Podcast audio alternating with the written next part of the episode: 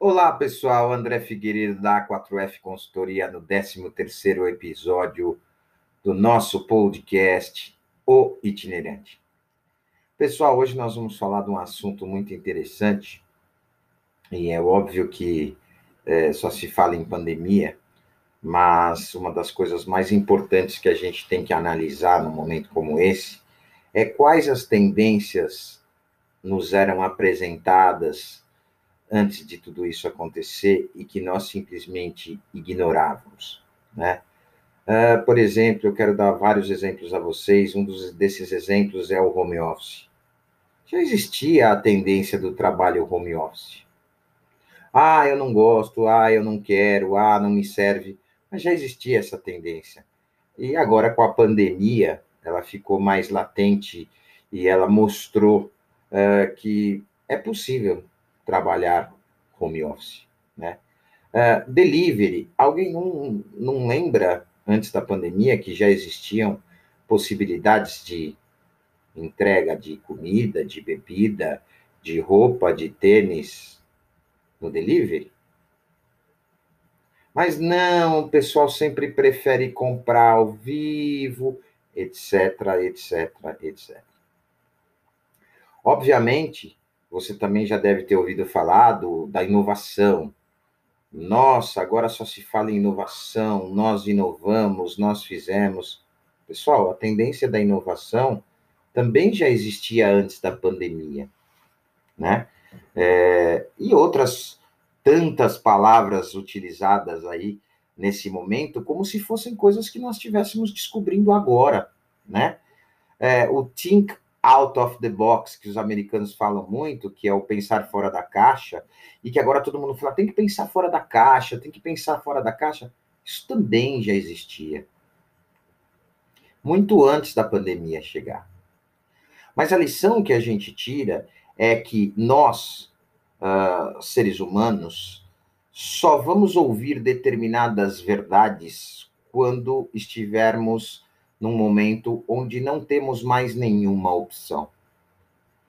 Imagine você se as empresas uh, grandes, pequenas, médias, tivessem realmente prestado atenção nesses itens, home office, inovação, pensar fora da caixa, antes da pandemia.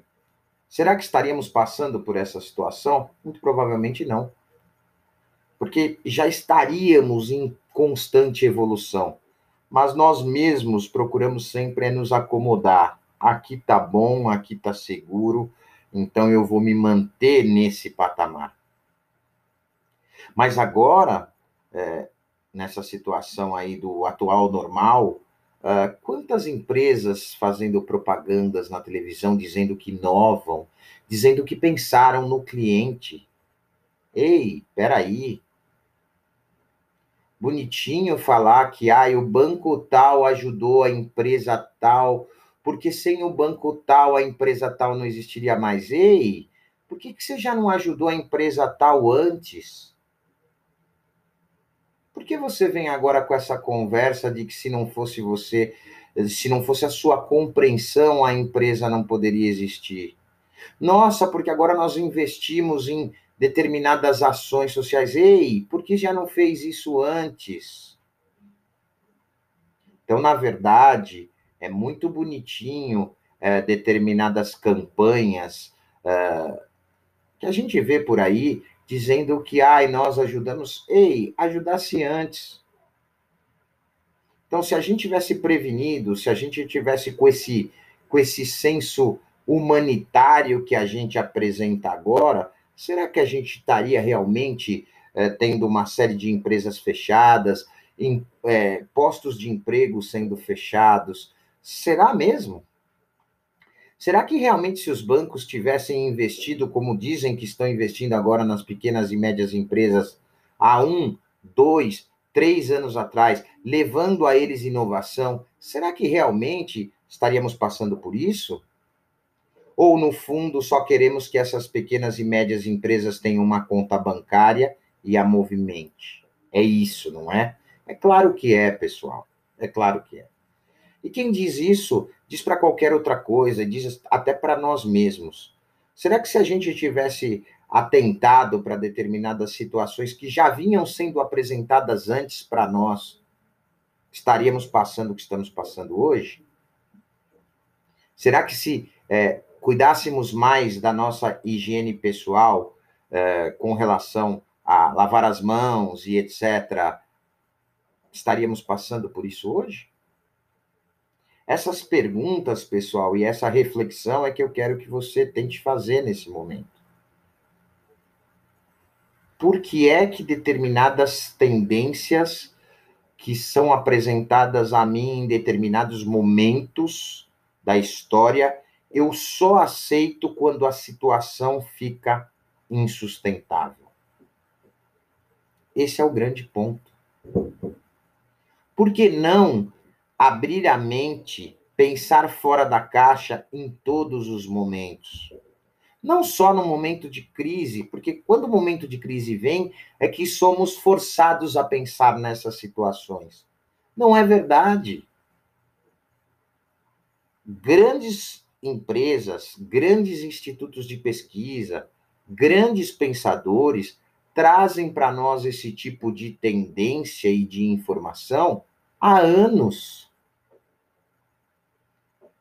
O que vai continuar, que tipo de mercado vai mudar, que tipo de mercado vai acabar e que tipo de mercado vai começar. Mas nós temos a péssima mania de só aceitar quando não tem opção. Esse é o grande ponto. Quando não temos opção, quando estamos em uma situação desesperadora, aí resolvemos aceitar. Quantas vezes a gente não ouve, ah, fulano comia demais, mas hoje está bem, mas ele teve que ir para o hospital várias vezes com algum problema para ir e passar a se cuidar. Essa é a grande verdade.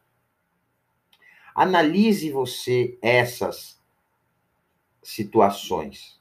Veja de que forma elas são apresentadas a você, né? Eu vejo muita gente reclamando, ah, o, o, fornecedor tal me subiu o preço porque é atrelado no euro e o euro A ou o dólar B. Pessoal, uma das maiores ameaças de quem compra produtos importados sempre foi a variação cambial. Não é de hoje. É que a gente dizia assim: ah, mas o euro não vai mudar. Ah, mas o dólar não vai mudar. Existia uma estabilidade, é, subia e descia muito pouco, ou só em momentos de crise. E agora esse boom, ou seja, essa variação enorme impactando em determinadas coisas. Ah, mas isso é porque não tem porquê nem, nem, nem, nem outra explicação. Isso é uma coisa natural que acontece sempre.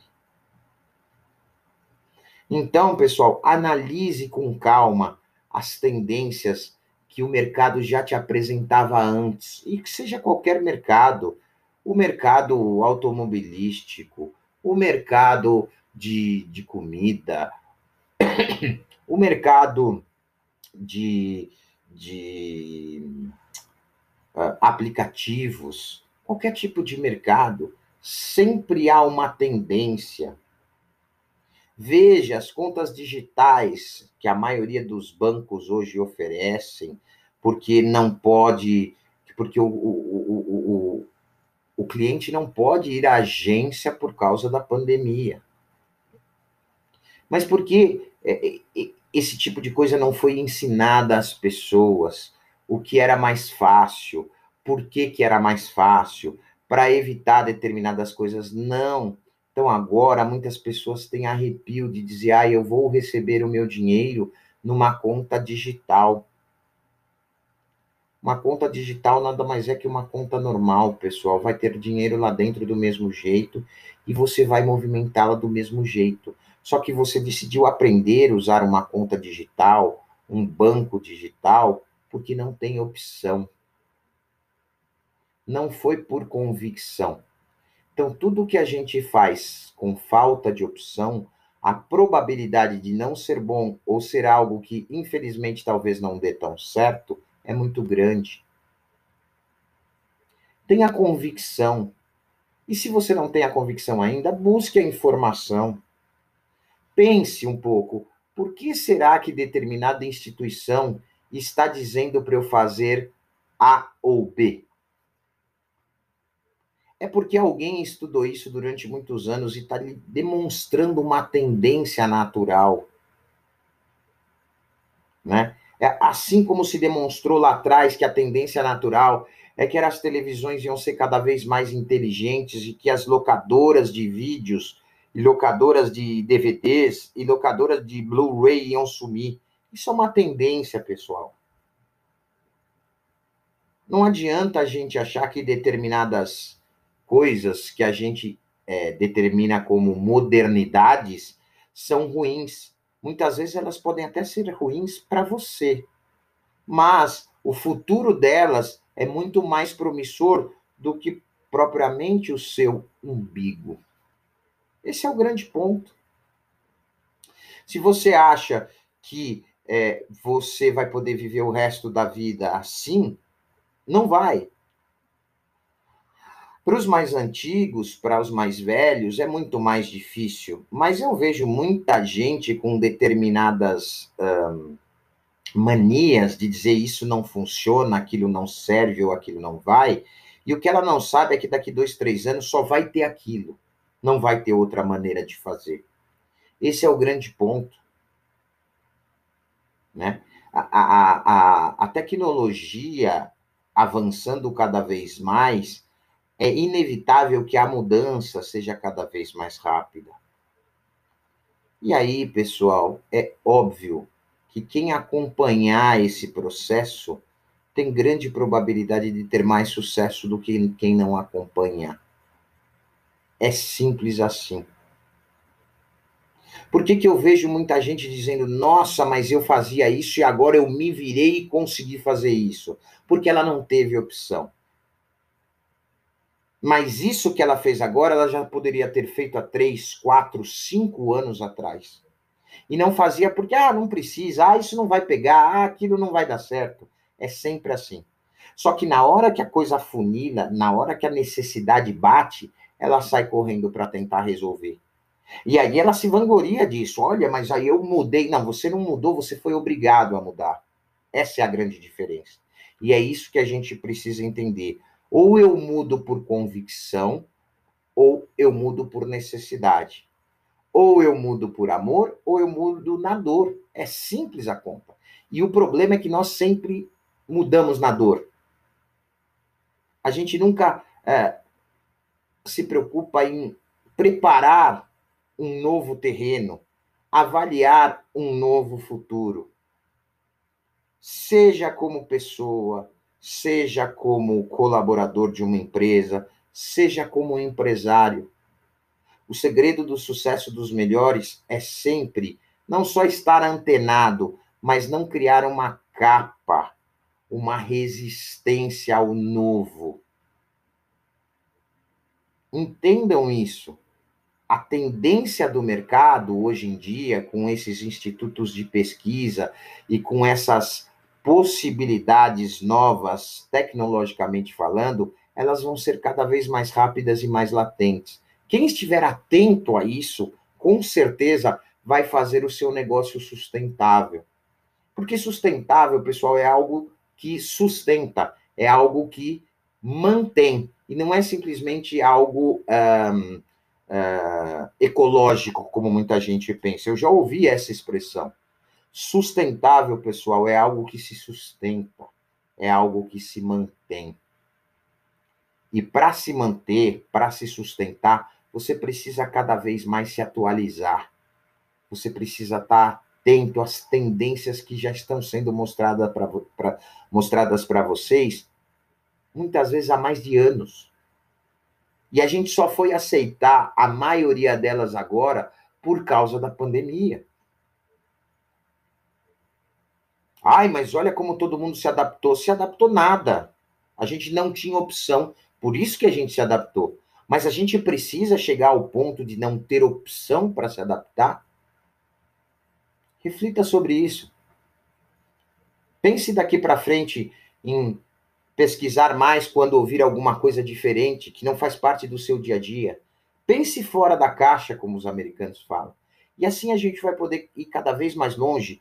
Você como empresário, você como, como profissional liberal, você como uh, empreendedor, você como funcionário e você como empresa. Pense nisso. Muito obrigado mais uma vez e até o nosso próximo episódio. Tchau, pessoal!